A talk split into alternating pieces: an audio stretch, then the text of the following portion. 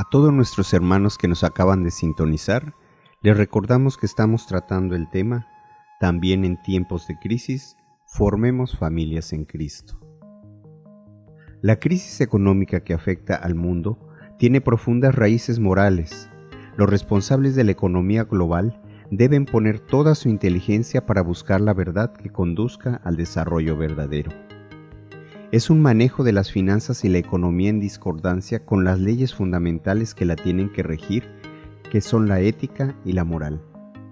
Se puede decir con certeza que esta crisis fue anunciada por el Papa Benedicto XVI un año antes en su encíclica Spe Salvi, cuando advirtió que las bases sobre las cuales se estaba produciendo el crecimiento y desarrollo del mundo estaban equivocadas y que llevarían al fracaso.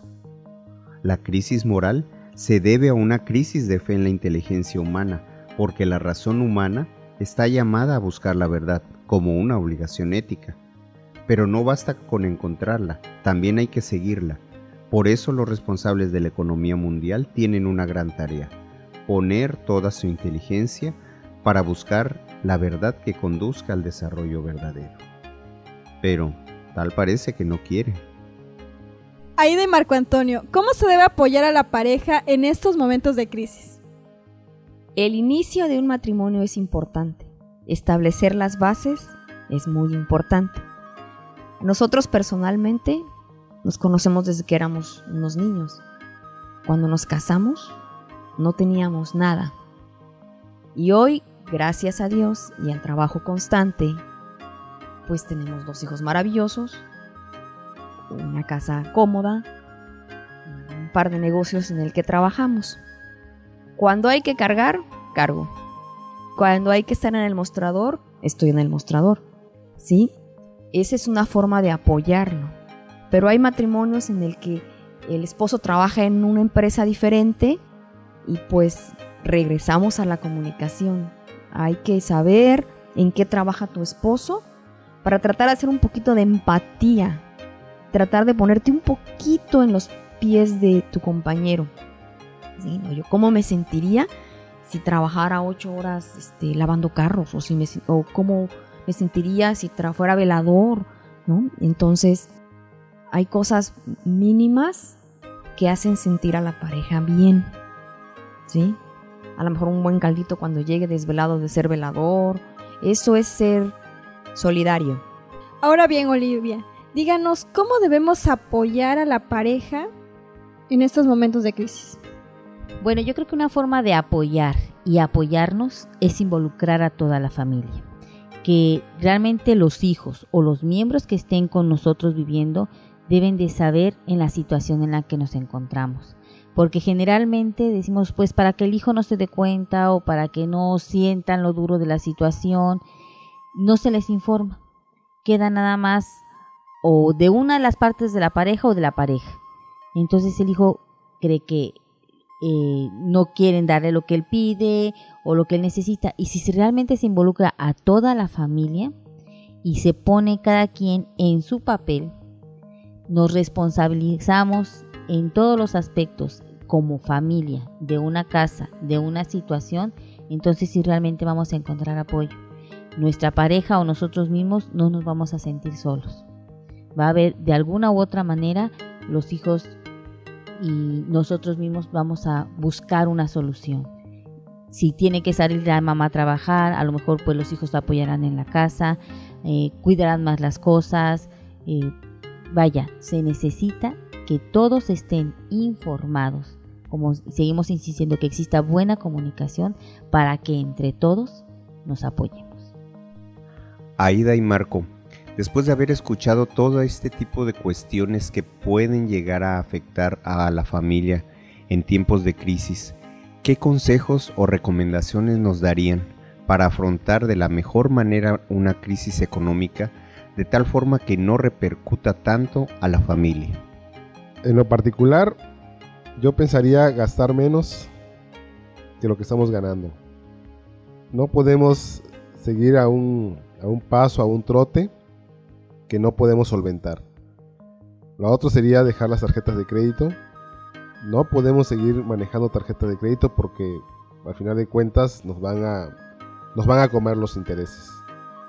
Básicamente, eh, vivir con lo que, lo, que Dios manda, eh, un poquito más en el trabajo y no gastar más, ¿no? Este, por ahí hay un dicho que debemos comprar, pero no comprar más de lo que podemos pagar. Entonces, eh, dejar de usar un poco el auto, eh, caminar un poquito más, nos servirá como ejercicio y planear un poquito más nuestros, nuestros gastos. Básicamente es lo que podía pensar para, para, para que esto este, no, se, no se saliera de nuestras manos. ¿Tú, Olivia, qué nos puedes comentar? Bueno, mira, yo creo que en los momentos de crisis es cuando realmente sacamos nuestros talentos, a todo aquello que tenemos escondido. En las grandes guerras, cuando hay situaciones más precarias, es cuando se han hecho los grandes inventos. Y la familia estamos en las mismas situaciones. Yo creo que si yo me pudiera dar algún consejo en específico, cada cabeza es un mundo. Y si es una pareja, pues son dos mundos. Entonces los consejos que yo pudiera dar a unos les podrá servir, a otros no.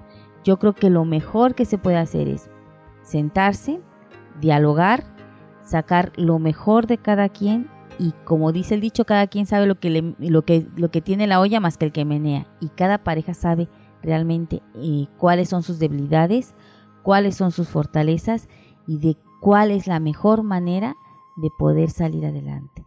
Poner al máximo todos sus talentos, todo aquello que muchas veces ni siquiera saben que lo tienen y pueden sacarlo. Las grandes crisis hay que verlas en forma positiva, sacar lo mejor que tenemos. Y yo creo que aunando esto, si volvemos a meter la parte espiritual, entonces realmente seremos una familia rica y enriquecedora, aunque con poco dinero. Y para que la formación de nuestras familias en Cristo sea concretada, dispongámonos a conocer y apoyar la práctica del diezmo aún en tiempos de crisis. Hermanos, los invito a que abran su Biblia en Lucas 1.2 y escuchemos la siguiente cita bíblica. Alzando la mirada, vio a unos ricos que echaban sus donativos en el arca del tesoro. Vio también a una viuda pobre que echaba allí dos moneditas. En el texto de hoy una viuda da una limosna ridícula a los ojos de la lógica humana, pero la mirada amorosa y crítica de Jesús emite el juicio claro. Los ricos han echado de lo que les sobra, aunque sea mucho, son sobras. No hay amor ni justicia. ¿Cómo vivimos en nuestras comunidades esta economía evangélica? Tomemos en cuenta estas tres actitudes que tuvo la viuda. 1. La vida dio sin decir nada. Los ricos de su tiempo acostumbraban a hacer que se anunciara en voz alta su nombre y el monto de lo que estaban donando, como esos millonarios de hoy en día que ponen su nombre a sus fundaciones de caridad y se hacen fotografiar en primera plana regalando cheques para obras de beneficencia. Ella en cambio hizo su donativo calladamente, en el anonimato, cumpliendo quizá sin saberlo lo de Jesús que al dar limosna no supiera la mano izquierda lo que hace la derecha, que se diera en secreto, y aquel que lo ve secreto daría la recompensa. 2. La viuda no se avergonzó de lo poquito que dio, echó lo suyo junto a otros que donaban grandes cantidades, y no dejó que eso la complejara o desanimara. A veces por pensar que tenemos demasiado poco que ofrecerle a Dios, pocas buenas obras, poco esfuerzo por mejorar, poco amor hacia los demás, acabamos por no darle ni eso poco que teníamos. Cabe recordar lo que decía San Francisco de Sales, que por soñar con algún día poder ofrecer grandes cosas a Dios, olvidamos lo que ya está a nuestro alcance, ofrecerle cosas pequeñas pero con grande amor. 3. La viuda no tiró su dinero, lo invirtió sabiamente, encomendándoselo a Dios. Estaba muy necesitada. En su tiempo, la mujer cuyo marido moría no podía trabajar y dependía enteramente de la caridad ajena. Tan necesitada que no se podía dar el lujo de guardar avaramente lo que tenía o peor, desperdiciarlo en tonterías, como sería hoy en día gastarlo en juegos de azar, quinielas, loterías, etc. Su única solución era poner cuanto tenía en las manos de Dios, confiar enteramente en Él, y fue lo que hizo. Su caso resulta inquietante. Nos mueve a examinar qué hacemos con lo que tenemos, especialmente si creemos que es demasiado poco, y no me refiero a lo material, sino a nuestros dones y cualidades, a nuestro tiempo, a nuestra disponibilidad para ayudar, amar, perdonar, etc. ¿Sabemos ponerlo confiadamente en manos de Dios como esta viuda? ¿O procuramos inútilmente retenerlo y terminamos por perderlo? Termina el Evangelio y cabe preguntarse, ¿qué habrá sido de esa viuda después? ¿Cómo acabaría esta historia? ¿Habrá llegado a su casa a morir de inanición o aquel que no se deja ganar en generosidad se las habrá ingeniado como siempre lo hace para socorrerla con ese estilo suyo creativo, discreto, oportuno e inconfundible? Marco, ¿consideras que el diezmo afecta a la economía de la familia tal como lo, lo requiere la Iglesia Católica? Considero que no, no afecta a la economía. Es en la forma en que tú lo das, en cómo se abra tu corazón cuando vas dando, ya sea una aportación o un diezmo pero específicamente no creo que vaya que afecte a la economía familiar.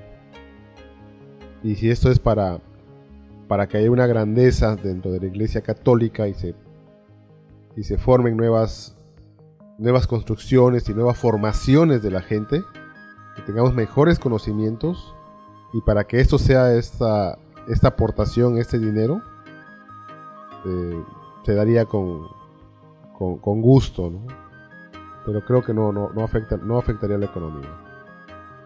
Y, hay que darlo de acuerdo con las con las este, ganancias que pueda presentarse, ¿no? El que gana menos, pues tendría que dar menos, y el que a lo mejor gana más, tendría que aportar más. Dios nos hace libres en todo sentido. Uno puede escoger el camino bueno y el camino malo. Iguales para nuestras aportaciones. Sabemos que podemos hacerlo mas sin embargo, uno decide si lo da o no lo da. Muchos juzgamos para qué va a ser ocupado ese, ese dinero. Pero eso no nos toca juzgarlo a nosotros, eso lo va a juzgar Dios. Y mejor que seas juzgado por un acto de buena voluntad, buscando realmente que tu iglesia se fortalezca, buscando realmente que, que haya más sacerdotes preparados, buscando que los católicos seamos más y mejor preparados, pues como decía mi esposo, este, es importante aportarlo. Bueno, como pudimos ver, ya nos dieron el punto de vista cómo consideran que si consideran que el diezmo afecta a la economía o no. Ahora bien, eh, ¿qué opinan ustedes acerca de que en otros lugares es obligatorio el diezmo? ¿Debe de ser así? Los mexicanos tenemos la característica que no nos gustan las cosas obligadas, mas deberían de obligarnos a darlo, porque es más lo que vamos a obtener que lo que estamos dando. Y existe más alegría en dar que en recibir. Tuve la experiencia de estar en Monterrey y en Monterrey la perspectiva es, diferente. El obispo tiene intenciones valiosas, sustanciosas para sus sacerdotes. El obispo de Monterrey quiere que todos sus sacerdotes vayan a Roma. Yo también quiero que los sacerdotes de Coatzacoalcos todos vayan a Roma. Y por eso aporto. En Monterrey van a construir unas casas wow para sus sacerdotes. Yo también quiero que en Coatzacoalcos tengamos casas wow para nuestros sacerdotes. Y por eso aporto. En la medida en que uno aporte, tendrá uno mejor calidad de iglesia, mejores sacerdotes. Yo considero que cuando uno conoce y uno sabe realmente en qué eh, apoya uno a la iglesia al dar ese diezmo, aunque fuera voluntario, es cuando uno va a decidir darlo realmente de corazón. O sea, ¿para qué? Para que nuestra iglesia no nada más se mejore en cuestión de edificios funcionales y donde quepa mucha gente, sino más bien de que nos preparemos como, como feligreses, que crezca nuestra iglesia, que sea fuerte, que sea grande, pero en, cuestión de todo lo que te da de testimonio, de que la gente esté preparada, que la gente esté informada y sobre todo educada y que todo eso lo haga vida. Eso es lo importante. Cuando, se, cuando comprendamos eso, no nada más vamos a dar el, eh, lo de un día, a lo mejor vamos a querer dar un día por cada mes. Para eso también tenemos otras, otras ocasiones donde podemos apoyar a, la, iglesia. Tenemos cuando es el día de la recolección del óvulo de San Pedro o cuando es la, colecta del seminario. Tenemos muchas formas de seguir apoyando a nuestra iglesia. Si tienes dudas, o comentarios marca el 21 4 15 14 o 21 4 26 22 o envíanos un mensaje de texto al número 921 114 26 81 o escríbenos a hotmail.com Recuerda que estás escuchando tu programa de radio Cristo en tu familia, la voz de la familia católica.